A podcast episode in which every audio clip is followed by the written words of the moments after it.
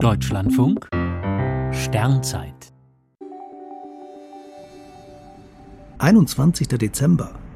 Ab heute werden die Tage wieder länger.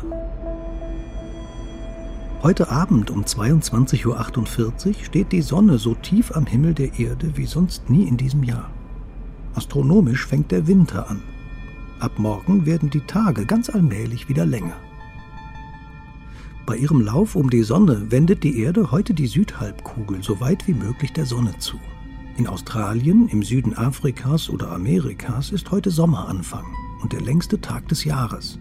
Auf der Nordhalbkugel ist es der kürzeste. Am Südpol erreicht die Sonne heute ihre maximale Höhe.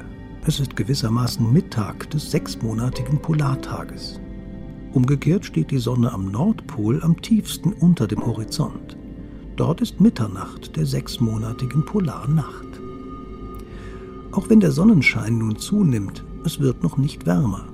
Der meteorologische Hochwinter steht erst noch bevor. Denn die Ozeane und Landmassen kühlen weiter aus. Bei kaum acht Stunden Tageslänge und der geringen Höhe der Sonne reicht die Einstrahlung nicht aus, um unsere Umgebung schon dauerhaft zu erwärmen.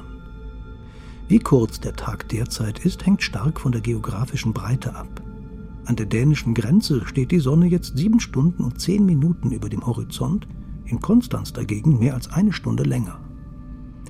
Von nun an nimmt die Tageslänge wieder zu. Das geht im Norden schneller als im Süden, denn eines ist klar. Zur Frühlingstag- und Nachtgleiche am 20. März steht die Sonne zwölf Stunden über dem Horizont. Und zwar überall. Am Himmel geht es mit Licht und Wärme ab heute wieder aufwärts.